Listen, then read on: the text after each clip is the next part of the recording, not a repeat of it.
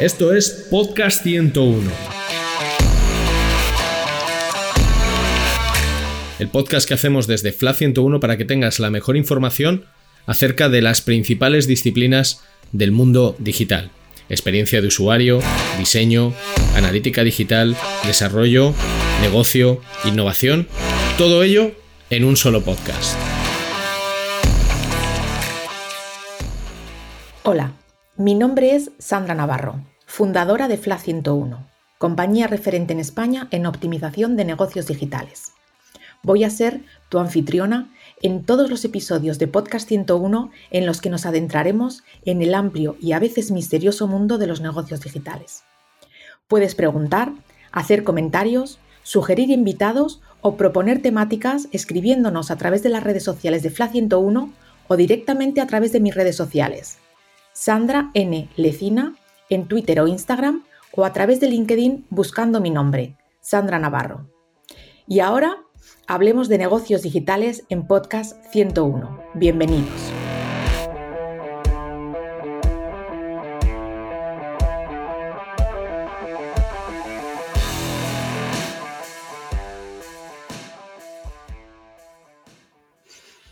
Bienvenidos a la sección de negocios digitales de Podcast 101 conocí al invitado que tenemos hoy en la cafetería de un ave Madrid-Zaragoza. Para los que viajamos continuamente entre Madrid y Zaragoza, sabemos que lo más aburrido son esos trayectos interminables.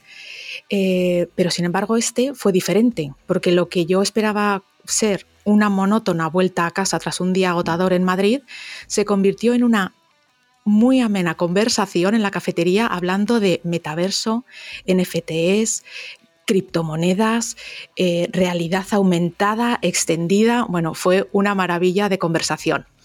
Héctor, que es nuestro invitado, es CEO y cofundador de Imascono, que es un estudio de tecnologías creativas, especializado en realidad extendida.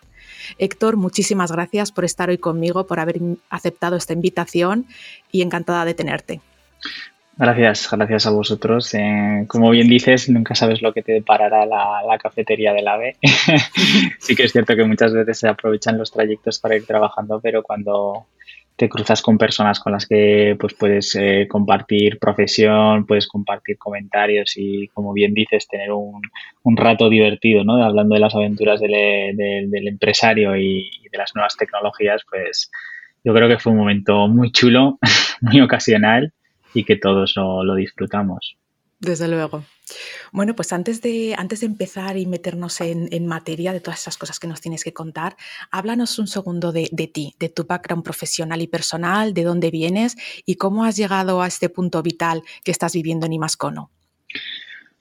Bueno, pues aquí nos podemos ir pues muy, muy atrás. Eh, además, esto siempre es una cosa que sí que me gusta contar y que me gusta comentar porque al final conforme van pasando los años y nos vamos haciendo mayores, pues reflexionas más. Y parte de estas reflexiones un poco que voy a contar en esta pregunta en concreto, pues también vienen de la reflexión y la introspección eh, que uno hace ¿no? conforme va pasando el tiempo.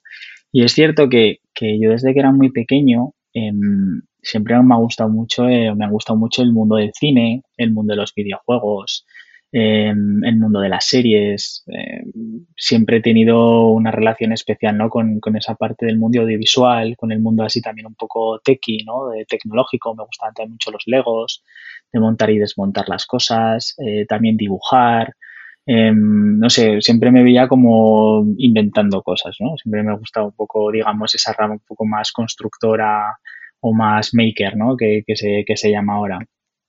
Y claro, eso te das cuenta conforme pasan los años. Y para mí, pues por ejemplo, en películas como Toy Story, eh, películas como Parque Jurásico, que realmente era muy pequeñito porque tenía 4 o 5 años, pues a mí ya me llamaron mucho la atención en, cómo traían algo que no existía de verdad al mundo real a través de los efectos especiales.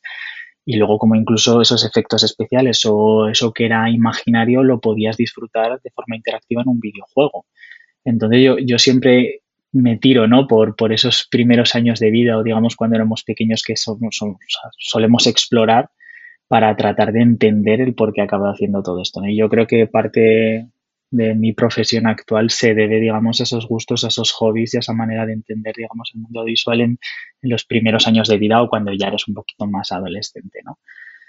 Y al final eso, pues bueno, a mí me llevó a, estudiar una ingeniería, em, un poco híbrida también, una ingeniería en diseño industrial, porque me gustaba la parte tanto técnica, más ingenieril, como la parte más creativa.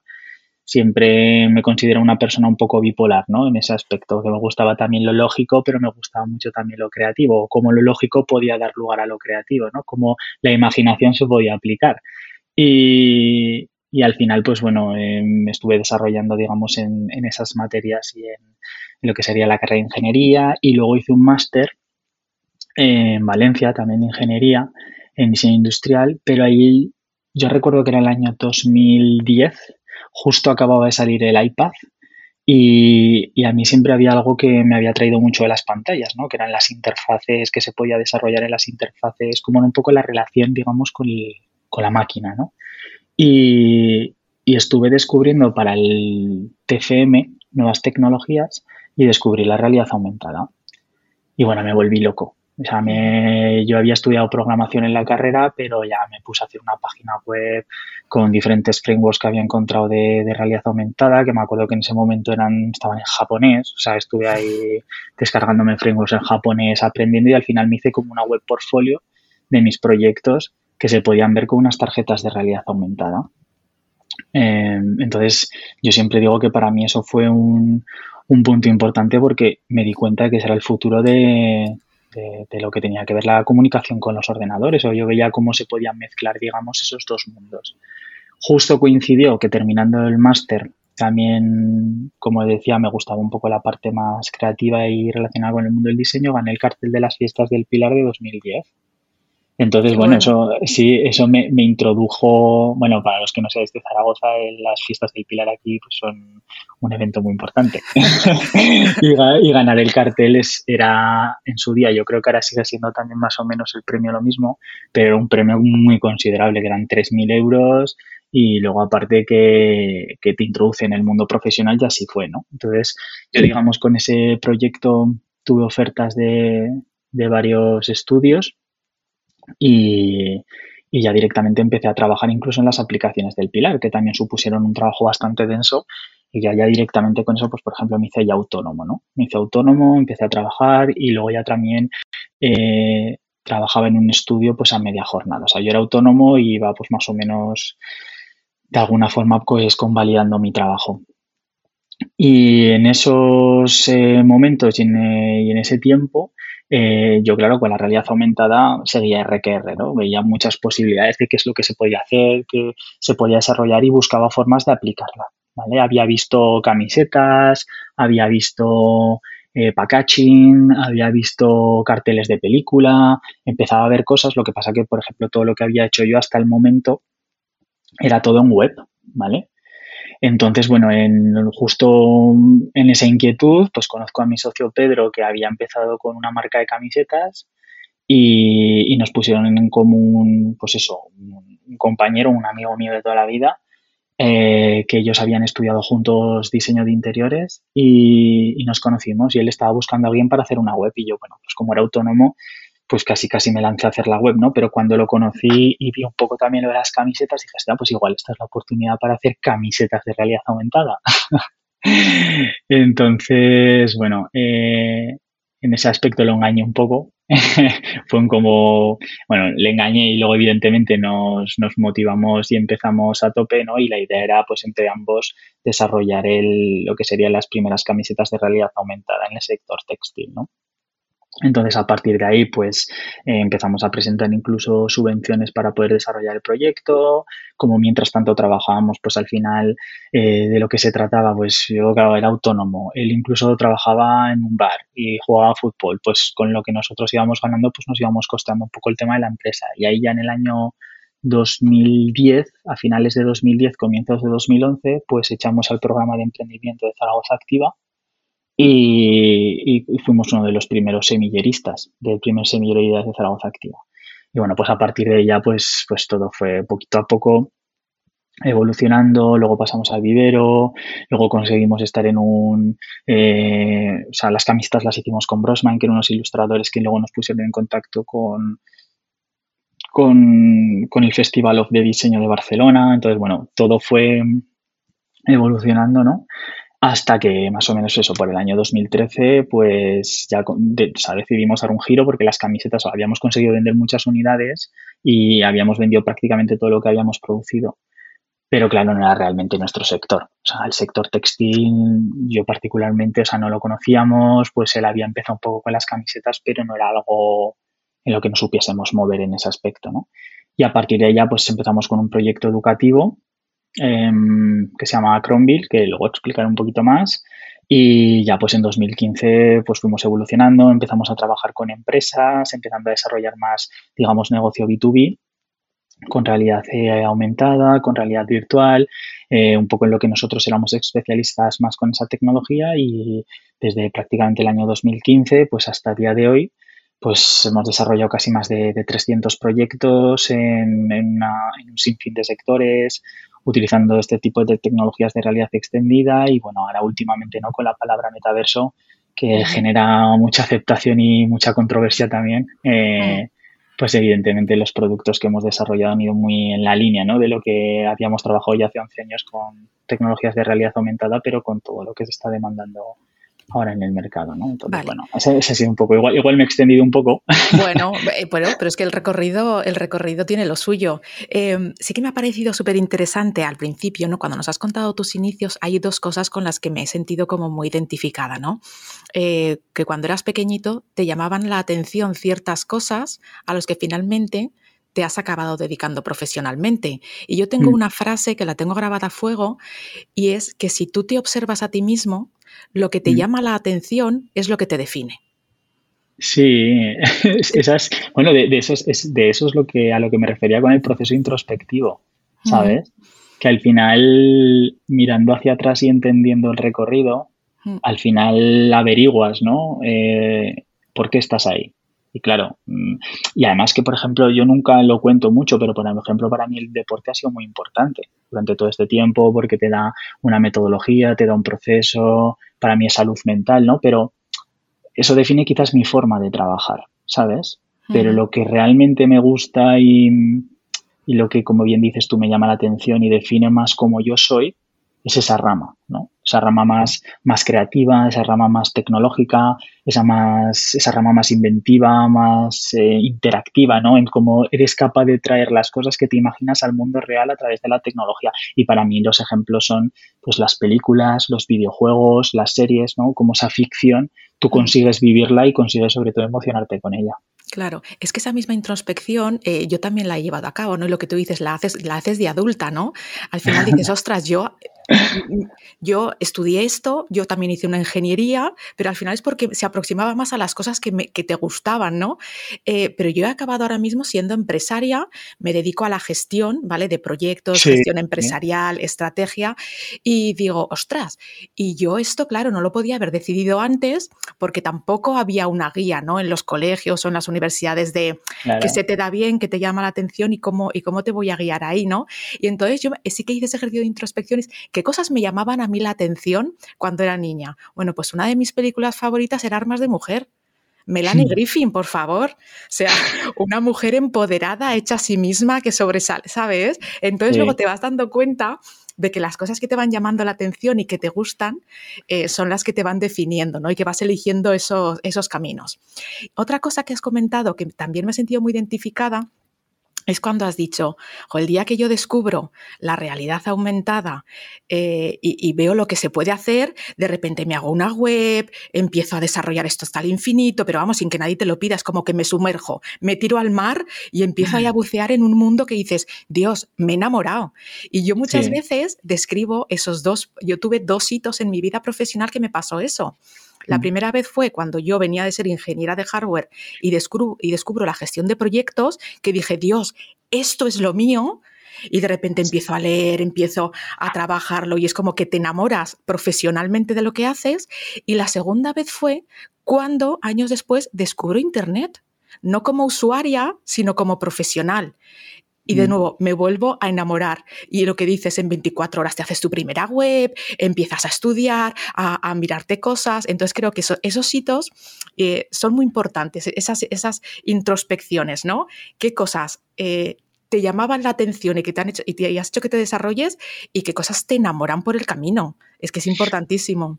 Y además hay, hay niveles de enamoramiento, ¿eh? porque claro, una cosa es cuando empiezas, como bien dices, vale, pues empiezo, me gusta la realidad aumentada, si hace falta me produzco la realidad aumentada, me diseño las camisetas, me hago los tres, todo, o sea, todo. Pero luego ya está, en cuanto ya controlas eso, o por lo menos ya has probado esa faceta, ahora es lo que dices tú, ahora esto cómo lo evoluciono y cómo genero una estrategia y cómo consigo o cómo se consigue tener un equipo que, que, que dé forma a todo esto y cómo gestionas a la gente y cómo de manera empresarial haces que esto crezca, ¿no? Ese, ese, ese también es un, como un level 2, ¿no? Un level 3 de, de, de ese enamoramiento, cómo va evolucionando y que sigues buscando más, pero te das cuenta de que tú por ti mismo estás limitado y que al final, evidentemente, necesitas un equipo que piense igual que tú, que estéis más o menos en, en el mismo elemento, ¿no? Un poco con referencia a la, a la, a la frase de Ken Robinson, al libro de Ken Robinson, que estén un poco en tu misma sintonía para ¡boom! proyectar muchísimo más. Entonces, eso también, siempre dicen que es una actitud, pero yo creo que ese nivel de enamoramiento te lleva a emprender, a ser empresario, a evolucionar el proyecto y a seguir con todo hacia adelante. Totalmente de acuerdo.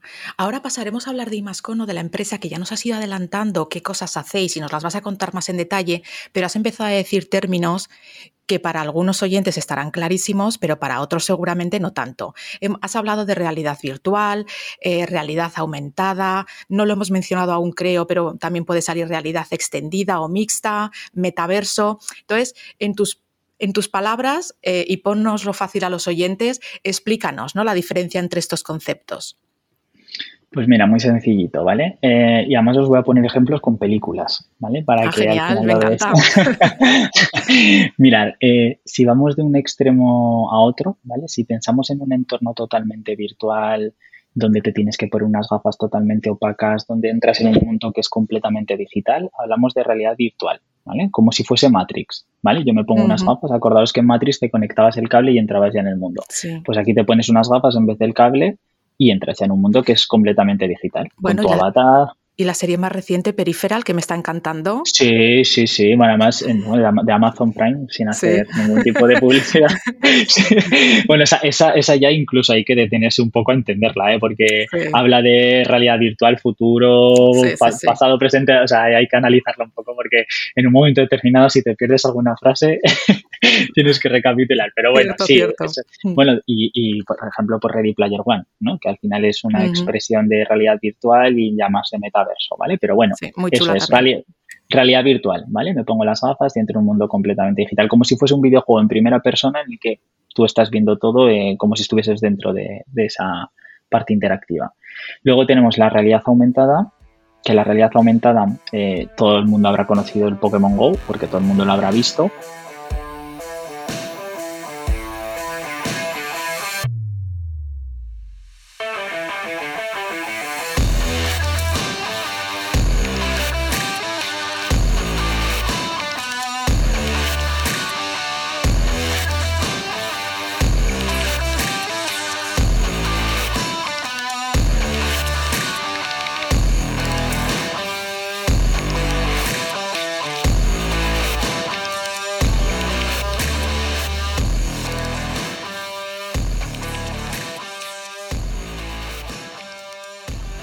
Yo tengo una foto que me sacó mi socio Diego Polo sentada aquí en mi sitio en la oficina que tenía un Pokémon aquí al lado y lo, ¿Ah, estaba, y lo estaba cazando y, me hice una foto, sí, sí.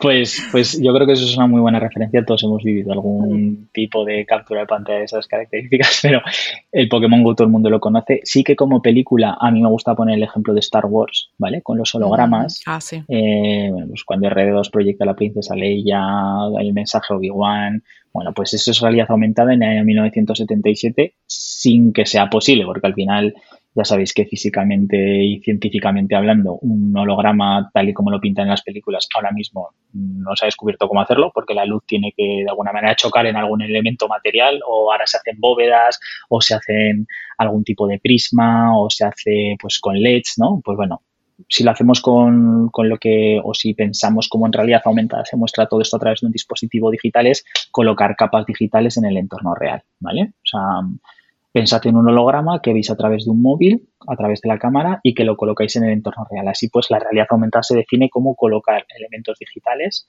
a través de un dispositivo móvil en un entorno real. ¿vale?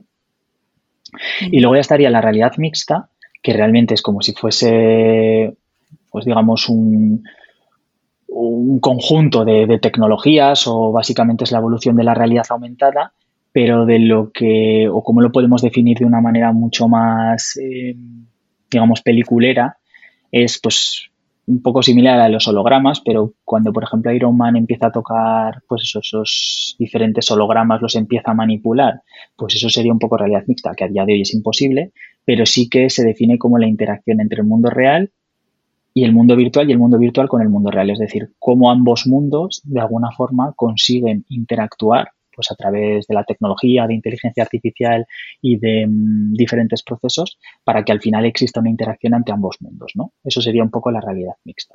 Y luego, finalmente, tenemos lo que es la realidad extendida, que es un término no tan académico como el resto, sino que es más comercial y que agrupa todas estas tecnologías. Sea, que si en algún momento alguien habla de realidad extendida, pues se está refiriendo un poco al conjunto de realidad aumentada, virtual y mixta, ¿vale? Y luego ya metaverso, pues que metaverso es realidad virtual o digamos, ya no tanto realidad virtual, pero es un conjunto de mundos virtuales en el que al final un usuario puede estar viajando pues con una identidad.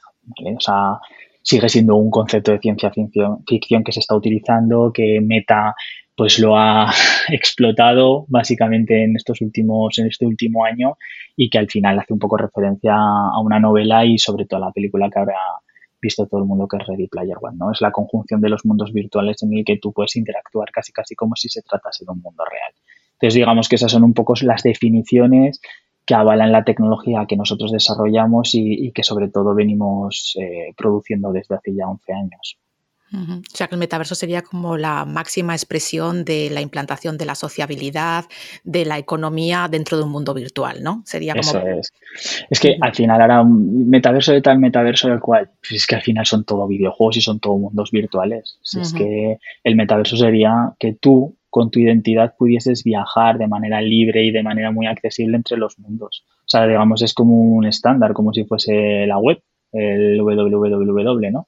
Pues eso es un poco lo que se está buscando hacer. Lo que pasa que aún va a tardar. Y, lo que ha pasado con Meta, ya un poco aquí tratando de hacer la pequeña cuña, es que ellos han intentado vender ese concepto siendo que aún no está desarrollado y que evidentemente es mucho más futurible que actual. Vale, pues entonces volvamos al mundo actual. Después de haber revisado estos conceptos, volvemos al mundo actual y cuéntanos eh, más en detalle lo que hacéis en Imascono y cuéntanoslo también, que lo haces muy bien, con ejemplos de proyectos que hayáis desarrollado y de los que os sintáis especialmente orgullosos. Pues mira, lo voy a hacer así también un poco marketingiano para que la gente entienda qué es lo que desarrollamos eh, actualmente y nosotros siempre hablamos de imaginación aplicada, ¿vale? Como te comentaba al principio también un poco de los orígenes, cómo somos capaces de traer digamos, esas ideas y esos sueños al mundo real a través de la tecnología. Pues eso es lo que nosotros desarrollamos en Imascono y evidentemente utilizando estas tecnologías que hemos estado hablando, ¿no? Estas tecnologías creativas que al final nos permiten crear estas soluciones de vanguardia y no únicamente crearlas y desarrollarlas, sino también idearlas, ¿vale? Innovar sobre la idea que tiene el cliente para poder solucionársela con estas tecnologías. Y a partir de ahí, pues nosotros tenemos como diferentes líneas de producto eh, que nacen a través de la imaginación aplicada una de ellas son los Spacey Projects, que son proyectos completamente a medida donde utilizamos este tipo de tecnologías, ¿vale? Y un ejemplo sería, pues, eh, por ejemplo, eh, Tu cuento en la cocina, que es un proyecto que desarrollamos con Disney, Telefónica y Ferran Adrià y que fue un juego educativo para la cocina donde los niños a través de una cocina virtual pues podían conocer las recetas que había hecho Ferran Adrià con Disney para eh, poder aprender a cocinarlas. Entonces era muy guay, porque los niños entraban en esta aplicación, era como un videojuego, pero tú entrabas en una cocina y entrando en esa cocina en 3D, tú te movías alrededor de la cocina y podías pulsar diferentes elementos que estaban relacionados con, las, con las historias de Disney. Pues imagínate, claro, historias de Disney, historias de Pixar, historias de Marvel eh, e historias de, de, Star Wars, ¿vale? Entonces, porque son todas las marcas de, Disney, ¿no? Actuales. Entonces, claro, ibas por una cocina y te encontrabas, pues, el martillo de Thor, la careta de Iron Man, eh, pues los guantes de Mickey. Y cuando pulsabas a cualquiera de esos objetos, se te abría la receta donde veías los elementos que tenías que utilizar y te empezaba a hacer como, digamos, un pase, como si fuese un storyboard de las cosas que tenías que hacer, ¿vale? Paso número uno. Entonces, en el paso número uno podías, podías ver la receta animada e incluso te podías tomar una fotografía. Es decir, que conforme ibas cumpliendo los pasos de cada una de las fases de, la receta, generabas tu propia historia y cuando la acababas te aparecía un cómic ilustrado con tus fotografías y cómo habías hecho la receta. que incluso tenía puntos de realidad aumentada donde te disfrazabas con la careta de Iron Man, el casco de Thor, eh, bueno, era muy chulo, tenía filtros, entonces al final de las creo que treinta y tantas recetas que había, pues te podías hacer treinta y tantos cómics personalizados. Entonces, bueno, eso para nosotros fue un, pedazo de proyecto porque aparte que fue gigante, estuvimos un montonazo de personas eh, también estábamos trabajando pues con, pues con lo que te decía, con los orígenes, ¿no? Con lo que a mí siempre me había gustado de pequeño. y, con, marcas muy relevantes, la verdad es que es un proyecto muy interesante fue muy chulo y, claro, yo me acuerdo pues estar haciendo cosas con Toy Story, pues que para mí es una de las películas, eh, una de las películas favoritas, ¿no? Mm. Eh, pues era, era excepcional, ¿no? Y trabajando evidentemente con Disney y, con, y con Telefónica, incluso codo a codo con Ferran Adrià, porque al final era una aplicación que él pues empujaba, ¿no? Fue chulísimo. Pues hasta ahí los Spaceship Projects, ¿vale? Luego ya tenemos otra serie de productos pues un poquito más acotados, como un fotocall de realidad aumentada que se llama Kimchi. También tenemos un avatar virtual con el que puedes interactuar de forma inteligente que se llama Eva. También estamos desarrollando virtual trainings en realidad virtual, es decir, que a través de las gafas de realidad virtual tú te puedes, eh, puedes tener una interacción o una formación paso a paso como si se tratase de un proceso real. Y luego también tenemos otro cuarto producto que es Business to Metaverse, que es con el que llevamos ya más de dos años y que realmente ha hecho que la empresa crezca exponencialmente y son espacios virtuales 3D interactivos a través de navegador. ¿vale? Es decir, bueno, esto que suena un poco rápido y tecnológico, son webs en 3D como si fuesen videojuegos en el que desarrollamos acciones de negocio, ¿vale? Acciones de negocio relacionados con showrooms que, en el, que se venden objetos, como si fuesen e-commerce, eh, también procesos formativos, donde se hacen incluso onboardings em, y, bueno, una serie, digamos, de actividades más eh, educativas. Y luego tenemos también los eventos. Entonces, en esas tres sabores, digamos, en esos tres tipologías de business to metaverse.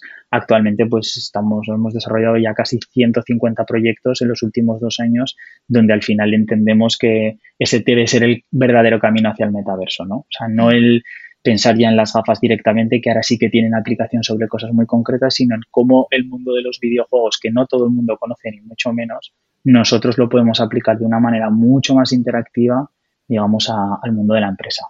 Me contabas un día un ejemplo que me pareció muy interesante porque, bueno, hablamos de formación y dices, bueno, sí, formación, ¿no? Pues en lugar de darla en un formato, la das en otra y será más divertido y más entretenido. Pero, pero puede ir también muy enfocado a reducir muchos costes de las empresas, ¿no? Y me hablabas de una formación de cómo entrenar a ciertos perfiles, de cómo descargar un camión y de hacerlo en vivo de tener que paralizar un camión, de tener que hacerlo en vivo, con los riesgos también que eso supone, ¿no? Si algo, si algo va mal, a hacerlo en un entorno con realidad virtual y cero riesgos, la verdad es que yo creo que se abaratan costes, se reducen riesgos y es decir, que los beneficios son, son, mucho mayores, ¿no? Que el simple, el formato es más bonito o más entretenido. Eso es, o sea, eh, al final el rollo ahí está claro, ¿no? Y es que ahorras tiempo, ahorras dinero y ganas eh, pues muchas cosas, ¿no? Con este tipo de desarrollos y de proyectos, incluso en el sector industrial, ¿no? Que parecía hace unos años que eso iba a ser imposible, ¿no? Entonces yo creo que eh, ese, ejemplo que mostrabas tú y que decías tú es, indiscutible. Y además es que ese ejemplo surge también, aquí hago también un poquillo el empalme con otro de los proyectos muy chulos que hemos desarrollado, digamos, en, en el área educativa, que, es el, proyecto de, de Cronville, que luego explicaremos un poquito más adelante, pero que, al final yo creo que eh, esa parte educativa que a nosotros nos gusta tanto hace que luego se acabe contagiando a los otros proyectos. Y es que en el proyecto que, estoy describiendo ahora, que era sobre todo para colegios, para padres, em, para aprender, ¿vale? Utilizamos láminas de realidad aumentada coloreables para que los niños pudiesen aprender sobre diferentes materias. ¿no? Entonces, que al final la funcionalidad de todas estas tecnologías que como bien dices no es únicamente ocio y entretenimiento, sino es ocio y entretenimiento aplicado al aprendizaje y cómo pueden visualizar una realidad que les puede ayudar a ser mejores en el mundo real. Entonces,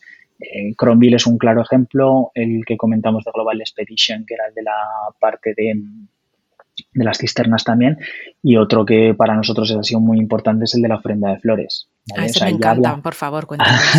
ahí hablamos de ocio y entretenimiento, pero ya aplicado, digamos, a la cultura pues como a través del producto de Business to Metaverse conseguimos virtualizar pues un evento cultural muy importante en, en, Zaragoza, ¿no? que es la ofrenda de flores, donde conseguimos más de 32 millones de impactos, donde en tres años, bueno, el primer año tuvimos casi 150.000 ofrendas y en estos dos últimos años hemos superado las 200.000 ofrendas con, con, las personas que han, que han entrado al, al, espacio virtual y donde ha habido pues un total casi casi de unas 500.000, 600.000 visitas ¿no? en los últimos tres años en apenas cuatro días de ofrenda, ¿no? que eso es súper importante. Entonces, eh, eso es algo que a nosotros nos, nos, nos llena de orgullo porque estamos poniendo, digamos, Zaragoza y Aragón en, en, el ámbito internacional y sobre todo estamos virtualizando cosas que hace no demasiados años parecían imposibles.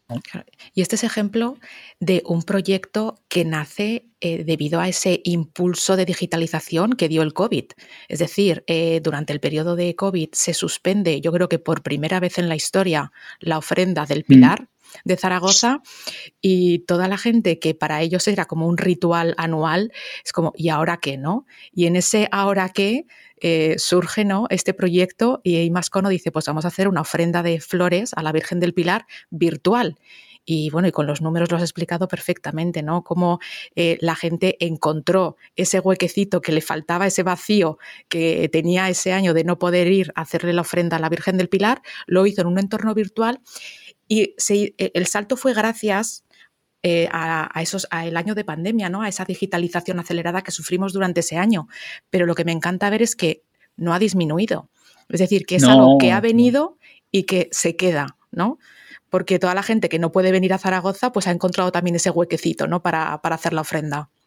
Eso, es súper importante porque al final hemos conseguido hibridar la actividad evidentemente yo soy el primero que aún dedicándome a la tecnología digo que no puedes vivir la experiencia de ninguna otra manera que no sea real. Si es que yo lo pienso igual, pero la tecnología nos ayuda a vivirla aunque sea de una forma diferente, de forma virtual. Y yo creo que eso es súper importante. De hecho, fijaros los números de ofrendas fueron el primer año que fue una burrada porque evidentemente nadie podía hacer la ofrenda eh, y se viralizó una barbaridad en apenas horas, pues fueron casi 150.000. El año pasado hicimos unas 20.000. De hecho, era el primer año que se habría un poquito, pero que no era normal. Y este año, siendo la ofrenda normal, hemos superado las 30.000. O sea, es decir, que han sido mejores números que el año pasado, a pesar de que la ofrenda real ya lucía en su máximo esplendor, ¿no? Entonces, eso es lo bonito de la tecnología, ¿no? Que ayuda, digamos, a, pues a, a, tener una experiencia que igual hay gente que no la puede tener o incluso a digitalizar esa experiencia a través de la web, a vivirla de una manera diferente, pero no a sustituir el mundo real. correcto. Pues son proyectos, la verdad es que, es que muy interesantes. Eh, vamos a darle una vueltecilla de tuerca y como la gente que habitualmente nos escucha trabaja en negocios digitales, cuéntanos cómo pueden aplicar vuestra tecnología a día de hoy en sus negocios. Pues yo creo que va un poco al hilo de, lo que hemos estado explicando hasta ahora, ¿no? Eh, si hablamos de negocios, sobre todo en la rama, digamos, de formación, en la rama de marketing relacionada con el mundo de los eventos, incluso en la rama más de e-commerce, eh, en el caso de Business to Metaverse es un claro, pues es una clara apuesta.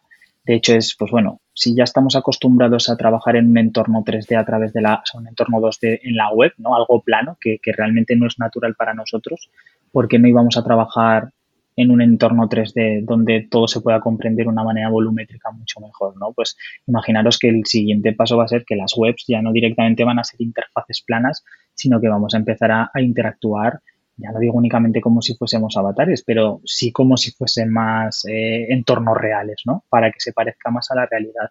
Eso es fácilmente aplicando, aplicado al mundo del negocio. Una empresa que quiera hacer un evento, una empresa que quiera hacer un onboarding o una información, una empresa que quiera tener una actividad diferente, incluso una junta de accionistas que hemos hecho, juntas de accionistas en con Business to Metaverse en esta parte interactiva es perfecto. El tema de, learning, de procesos formativos, como os comentaba, el tema de e-commerce, porque tú si estás vendiendo te dedicas al retail, ¿por qué no hacer esa tienda en 3D o hacer una tienda que esté acoplada, digamos, al diseño de tu marca para que el cliente pueda experimentar mm, experiencias interactivas dentro de, esa web, ¿no? Básicamente es como si aplicásemos el mundo de los videojuegos a las actividades profesionales, ¿vale? Así que en todos esos sectores y, digamos, en todos esos tipos de funcionalidades es, un hecho.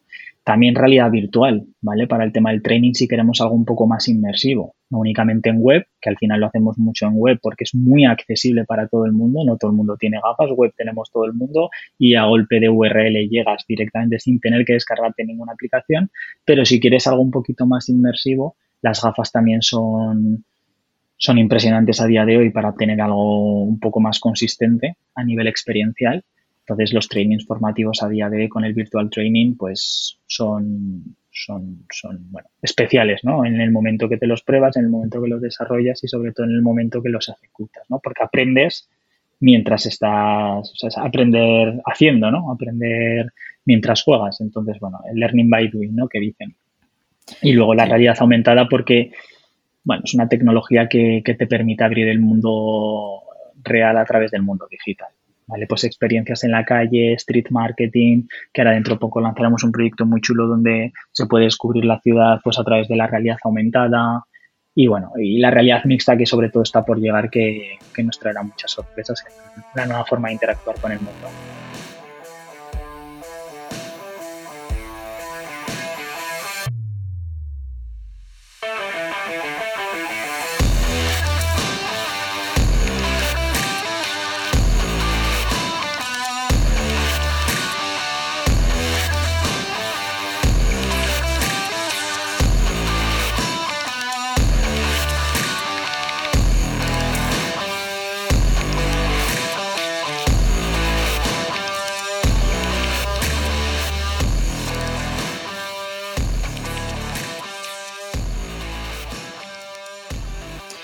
Bueno, entiendo que las empresas con las que más trabajáis, entiendo que son compañías de tamaño grande, ¿no? Con, inversiones mayores, ¿no? Porque serían, estarían siendo ahora mismo como los early adopters de toda esta tecnología.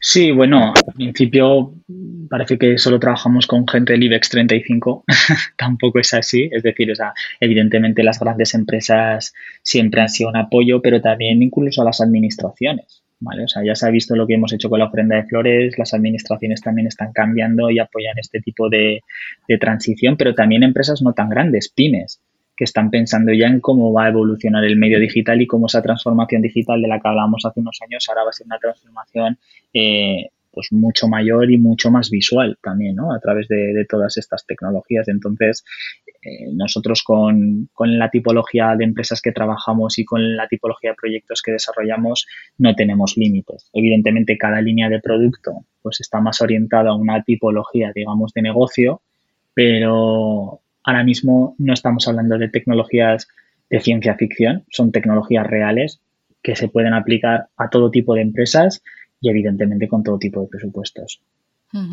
Comentabas el tema de las gafas, ¿no? Yo creo también que, debe, eh, realizarse una democratización del, hardware, ¿no? Eh, para que realmente tengamos todos acceso a, estas, tecnologías, ¿no? A estas evoluciones tecnológicas, porque ahora mismo quizá no está tan, implantado o tan democratizado.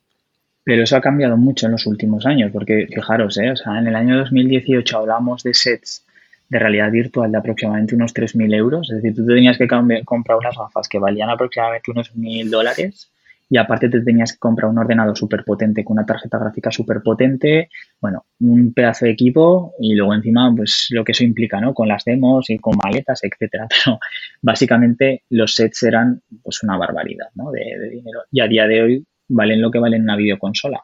Estamos hablando de unos 400 euros. Ahora creo que habían subido un poquito por la alta demanda pero es que ya hay 30 millones de gafas rulando por el mundo. Entonces, que esto va a ir a más, que esto se va a ir consolidando, que llegará un momento en el que seguro que tenemos unas gafas en nuestro escritorio para poder desarrollar mejor nuestra actividad profesional, que tendremos unas gafas para poder descubrir el mundo de una manera diferente, es decir, en vez de móvil ir mirando la pantalla y buscando en Internet todo, será el mundo el que nos devuelva la información, ¿vale? Que eso sí que lo hablaremos un poquito más adelante, ¿no? De cara al futuro, pero esa es un poco la idea y, evidentemente la democratización en temas de realidad virtual ya está, o sea, ya ha llegado a la masa, digámoslo así. Lo que pasa que sí que es cierto que son usuarios más gamers o que están más relacionados con el mundo del videojuego.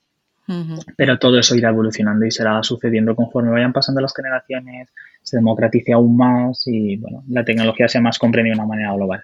Claro, eso es lo que te iba a decir ahora, ¿no? Que esa es la generación Z la que está ahora mismo utilizando esos dispositivos de una manera natural. Eh, yo que soy de la generación X, pues todavía no lo uso de una forma tan, tan habitual. Alguna vez, ¿no? las, las he usado, pero no las tengo en casa, ¿no? Y es esa generación Z la que sí que ya la tiene, forma parte de su día a día, lo que tú dices, lo tiene junto con la consola. Y de cara a prepararnos, ¿no? Para estas generaciones que dentro de 5 o 10 años van a ser nuestros consumidores en nuestros negocios digitales, ¿cuál sería tu recomendación para las empresas que actualmente tienen un negocio digital de pensando en esos consumidores del futuro y pensando en estas tecnologías que se están desarrollando ahora? ¿Qué es lo que tenemos que hacer? ¿Nos tenemos que estar ya informando? ¿Tenemos que estar ya probando cosas? ¿Cuál sería tu recomendación?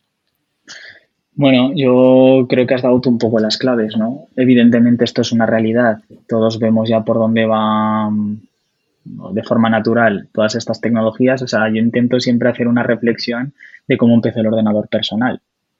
Empezó el ordenador personal que no era personal, se convirtió en personal, llegó Internet, llegó, digamos, la ola de telefonía móvil, bueno, de las webs, ¿vale? O sea, Internet con las webs, luego toda la telefonía móvil, cómo evolucionado en los siguientes 10, 15 años, porque me acuerdo que en el año, desde que salió, digamos, un poquito, digamos, el hito del iPhone, ¿no? En el año 2008, 2007, creo recordar, hasta ahora, o sea, hemos vivido 15 años de progreso insaciable del mundo tecnológico. Pues mi sensación es que el metaverso va a ser lo mismo, va a ser la siguiente época que viva la tecnología, con una transición incluso mucho más rápida, con un cambio de hardware pues que nos permitirá, ya digo, tener una interacción mucho más natural con el mundo real. Entonces, esto es un hecho que va a suceder y las empresas tienen que percibirlo ya. Tienen que tener, digamos, o hay que acompasarse al ritmo que tiene el mercado, porque lo digo yo, que mm, nosotros hemos pecado hace 11 años de utilizar realidad aumentada, incluso cuando los móviles aún no estaban preparados, pero tienen que ser conscientes de que esa nueva tecnología va a ser el futuro de la interacción con las máquinas. Entonces, poco a poco se tienen que ir, digamos, acompasando este mundo, tienen que entender también cómo se va comportando la sociedad ante estas nuevas tecnologías, cómo los gamers o las nuevas generaciones entienden la interacción con Internet y con este nuevo mundo. Y hay que empezar a, evidentemente, introducirse, como bien decías, pues primero van los early adopters, pero se pueden empezar a hacer ya cositas en la que se puede aprender de la tecnología y, como muchas veces digo, en la que se empieza a jugar con la tecnología, ¿no? A ver qué es lo que podemos hacer, a ver cómo lo podemos aprovechar, a ver cómo le podemos sacar partido a esto. Nunca a nadie le hubiera dicho hace cinco años a una empresa industrial que estaría utilizando un headset para formar a sus trabajadores. Y eso es un ejemplo, yo creo, que ya es muy aplicable y que, vamos, es extremo. Pues ¿por qué no utilizar, digamos, el mundo de los videojuegos y el mundo interactivo para facilitarnos la vida con la tecnología? Yo creo que, que, ahí podemos ir step by step, podemos ir poquito a poco y, y, bueno, habrá una transición. Desde luego no nos vamos a ver en el metaverso ya ni hay que hacer grandes inversiones, pero sí inversiones progresivas que vayan ayudando a tener incluso un retorno de la inversión. ¿eh? No digo que haya que invertir por invertir. Sí, eh, veía el otro día ¿no? el ejemplo que lo comentabais vosotros eh, de Imasco, ¿no? Em, de Domino's Pizza, ¿no? que está vendiendo sus pizzas dentro de un videojuego. Es decir, pues esta generación Z está jugando a un videojuego, de repente el eh, no, sé, no sé exactamente cómo es, ¿no? pero yo como me lo imagino es que el personaje está pasando por, un, por una calle y de repente hay un Domino's Pizza ¿no? y dice, si quieres, encárgame una pizza. Pues de repente el usuario dice así, pues coger pizza y te la traen a casa mientras estás jugando al videojuego. Ostras, a mí me parece un grandísimo ejemplo ¿no? de, cómo, de cómo integrar el e-commerce dentro de, una tecnología de, realidad aumentada, ¿no? de, realidad virtual en este caso. es que es súper interesante porque hay que empezar a entender cómo se cruzan todos estos medios audiovisuales. El otro día, viendo, además es que si miras un poco la evolución de las redes sociales, yo creo que denotan un poco cómo está siendo el cambio, ¿no? Y cómo cada vez se vive más rápido. Ahora, si comparas, por ejemplo, TikTok con Instagram, no tiene nada que ver. porque ahora, por ejemplo, Instagram tiene sus reels, ¿no? Yo no soy un gran consumidor de las redes sociales, pero sí que me gusta estudiarlas, ¿no?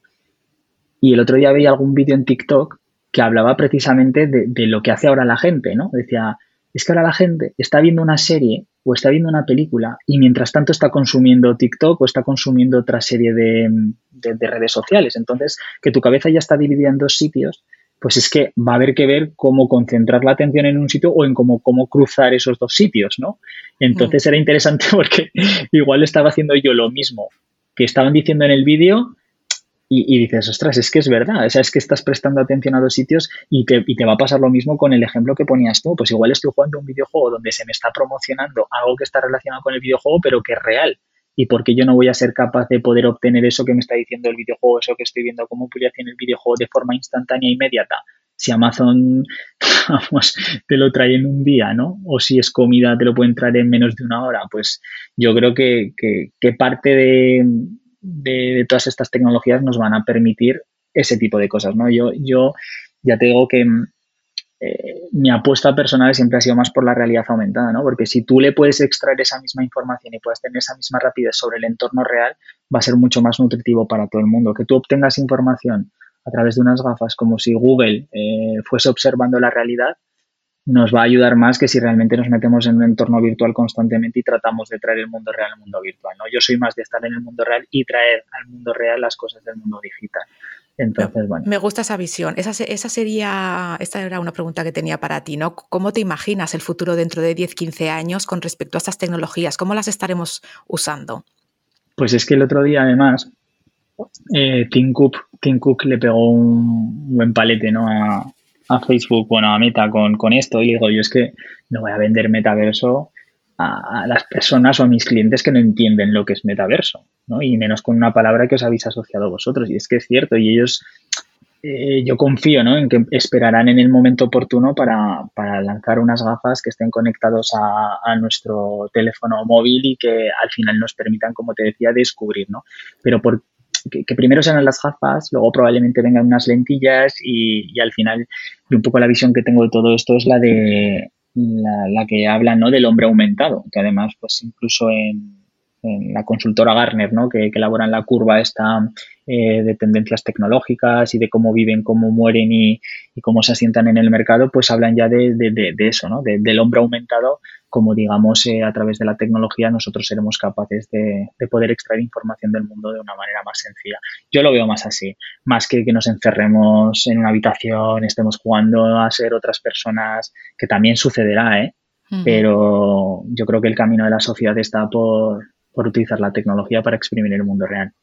Claro, a mí me encanta esa visión, ¿no? Porque yo me imagino a mí misma pues andando por la calle y veo una chica que lleva un vestido monísimo, ¿no? Y entonces a través de las gafas eh, le digo, captura, eh, mirar a ver de qué marca es, dónde lo ha comprado, comprar, mañana lo tienes en casa, ¿no?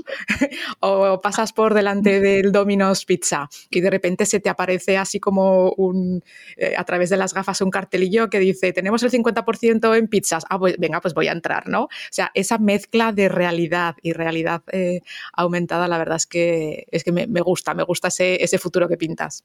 De, hecho, fíjate, o sea, yo que lo suelo utilizar bastante, no lo utilizaba mucho hace muchos años, pero ahora sí que soy bastante partidario de, utilizar los asistentes por voz.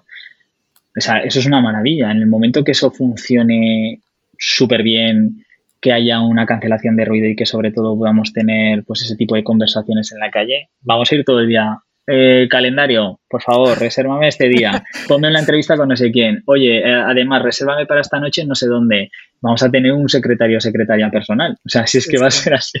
Entonces, yo creo que eso es, vamos, y estoy hablando únicamente de la interacción por voz, ¿eh? pero en el momento que pasemos al plano visual con estas tecnologías, vamos, yo estoy seguro de que, de que todo, bueno, en ciertos aspectos es posible que nos haga vivir más rápido, porque es así, pero si somos capaces de utilizarlo de una forma adecuada puede potenciar al ser humano una barbaridad. Eh, me decías un día y me apunté la frase que me gustó mucho, que en realidad ahora con respecto a la realidad virtual, a la realidad aumentada, al metaverso, estamos en el 1995 de Internet. Y esa frase me gustó muchísimo, ¿no? Entonces yo creo que como reflexión final, ¿no? A, toda la gente que trabaja con negocios digitales, eh, si estamos en el 1995 de Internet, la de posibilidades que se nos abren para nuestros negocios con esta tecnología es alucinante, ¿no? Entonces, no sé si tienes alguna reflexión eh, final o recomendación que quieras lanzar al respecto. Bueno, es un poco lo que comentaba en algunas de las preguntas anteriores que, me has dicho, que hay que abrir los ojos, que hay que empezar a jugar con, con esta tecnología, hay que empezar a probarla, hay que empezar a entenderla, porque yo creo que ya es un hecho de que esto está aquí y que mm, se va a utilizar en los próximos años. Em, y que sobre todo hay una cosa muy importante, porque al final con todos estos cambios tecnológicos, porque claro, estamos hablando de realidad aumentada, realidad virtual, pero ahora cruzarlo con blockchain, ahora cruzarlo con inteligencia artificial, cruzarlo con otra serie de tecnologías, parece aquí que se va a generar la Skynet, ¿no? De Terminator, que parece que la inteligencia artificial acabará con nosotros, ¿no? Creo que sí que hay un mensaje muy importante y es que todos estos cambios siempre digo que vienen para ayudarnos. O sea, la tecnología tiene que servir para eso. Evidentemente siempre habrá alguien que haga mal uso de ella, pero todos estos cambios tecnológicos tienen que servir para potenciar al ser humano, tienen que servir para ayudarnos y hay que recibirlos y hay que adoptarlos para poder eh, solucionar incluso muchísimos más problemas de los que tenemos en nuestra vida. Entonces, si tenemos esa visión sobre que la tecnología viene a ayudarnos, pues la realidad aumentada, la realidad virtual, la realidad mixta, el metaverso, será algo que haga nuestra vida mucho más sencilla, mucho más divertida también e incluso mucho más eh, formativa, ¿no? como, como decíamos en alguno de los ejemplos. Entonces, que recibamos la tecnología con los, con los, con los brazos abiertos y, y con ganas de experimentarla. Muy bien. Bueno, pues vamos a aprovechar los últimos minutillos del podcast, ya sabes, para hacerte una pregunta comprometida. Sabes que mm. dedico estos últimos minutos para dar visibilidad a temas en los que como sociedad o profesionales debamos seguir trabajando. Y yo siempre digo que solamente podemos solucionar los problemas que conocemos y que visibilizamos los que desconocemos es imposible que los podamos trabajar. Así que vivido siempre en primera persona y sin dar nombres ni informaciones eh, que no debamos saber, cuéntanos si has experimentado en alguna ocasión alguna situación de, discriminación que te gustaría, a la que te gustaría dar visibilidad.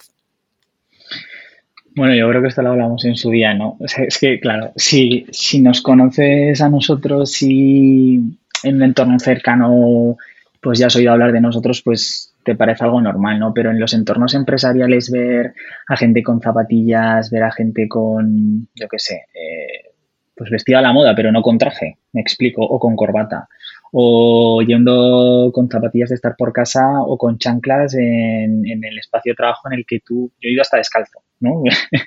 pero tratando de ser tú mismo, aunque desarrolles una actividad empresarial, parece que es algo que muchas veces no ha estado bien visto, porque parece que los empresarios pues tienen que ser personas eh, que se dedican a negocios súper serios, que tradicionalmente tienen que ir súper bien vestidos, tienen que ser súper serios y que mm, visualmente es lo que tienen que representar. Entonces, bueno, yo en muchísimas ocasiones, pues al final que ya no soy ningún, o sea, me refiero que no voy mal vestido ni lo que no eh, quizás es eh, como iría un banquero, me explico que no voy con traje, pues al final en muchas ocasiones el prejuicio de a dónde van estos chavales con, esas pintas o a dónde van esos chavales eh, en zapatillas o a dónde van esos chavales con, con esas formas de, vestir o incluso pues vendiendo esas tecnologías, ¿sabes? Pues es, es, algo con lo que te has podido sentir, yo para nada, ¿eh? Pero sí que es cierto que, mm, esos prejuicios muchas veces que se hacen sobre, sobre ese tipo de, mm, de, vestimentas o sobre la forma de ser que tiene uno, pues, pues yo creo que no es adecuado ya no únicamente para la persona que puede estar recibiendo, digamos, esa, entre comillas, no sé, daño verbal, ¿no? Es más porque la persona que lo está emitiendo no sabe tampoco cómo es la persona que puede estar por detrás, qué es lo que está haciendo, qué es lo que está desarrollando, cómo le puede ayudar.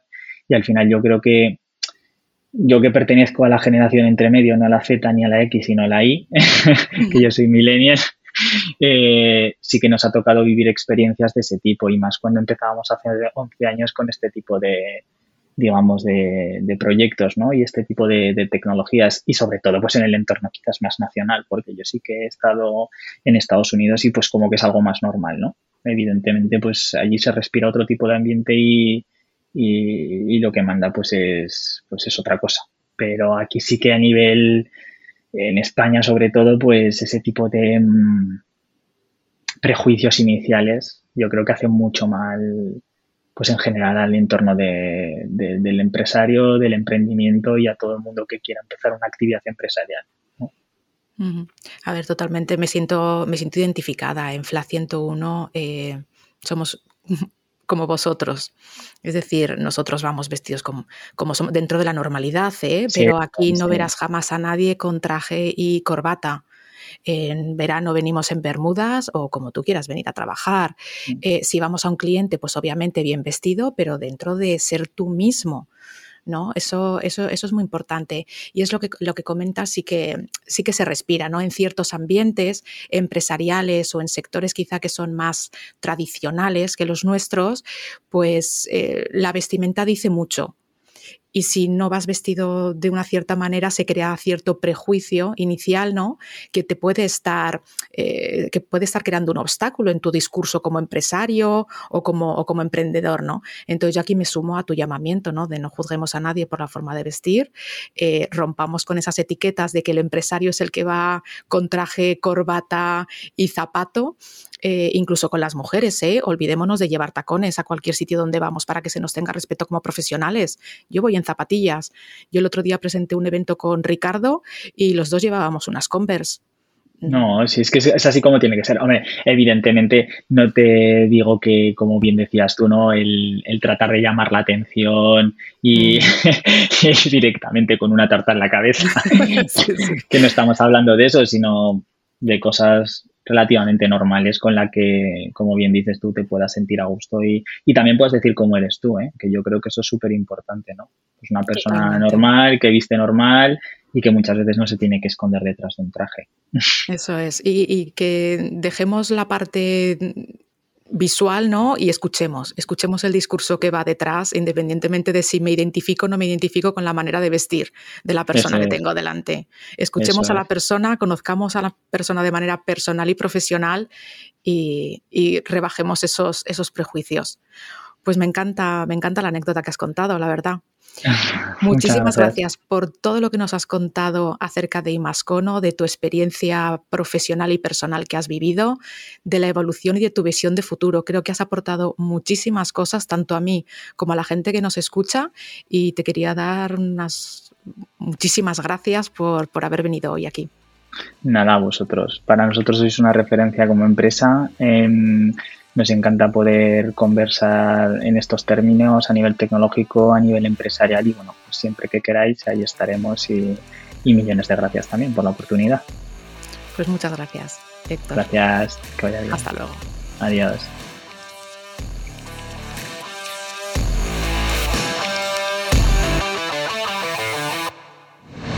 Esto es Podcast 101.